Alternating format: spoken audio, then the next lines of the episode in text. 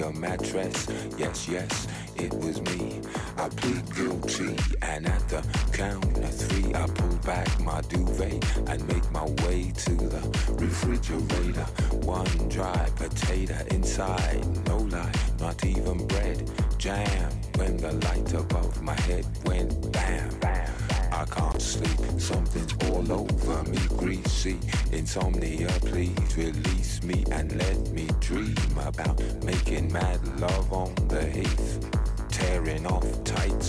I only smoke weed when I need to, and I need to get some rest. Yo, where's my cess?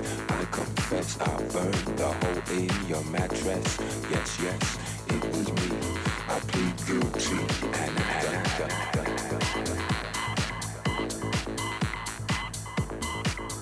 Creaky noises make my skin creep.